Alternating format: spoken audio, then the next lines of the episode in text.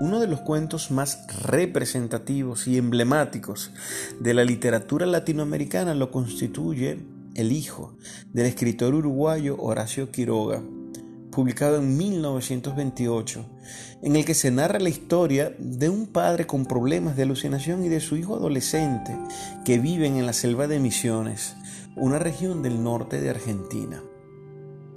Es una obra que exalta la naturaleza de Misiones, por lo que la obra se contextualiza dentro de la tendencia literaria del criollismo, pero también se presentan temas como la soledad y la tristeza que son propias de la tendencia del modernismo. La selva de Misiones se nos presenta como como una selva que acecha a los personajes, que influye en ellos de forma atroz y terrible a través del calor, de la vegetación, de la fauna. Hay elementos emotivos, como el amor, como la felicidad.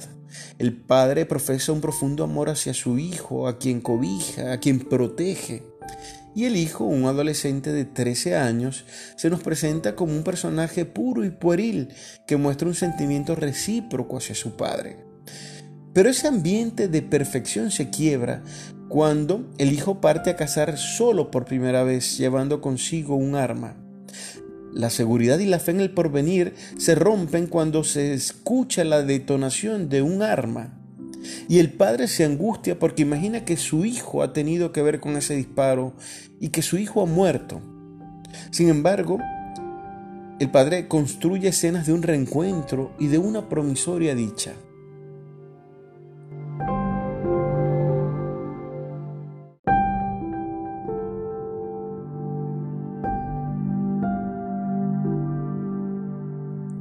Las últimas líneas nos presentan una realidad cruda y triste. Nos revelan lo que ha sucedido.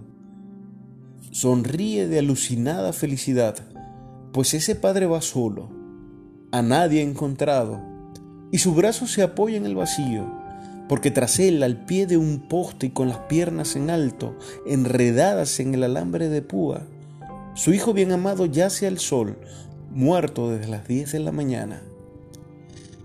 El narrador ha manejado nuestras emociones, se ha dado un giro al clima en el cuento, se nos ha paseado de la felicidad y de un plácido porvenir a un final triste e inesperado.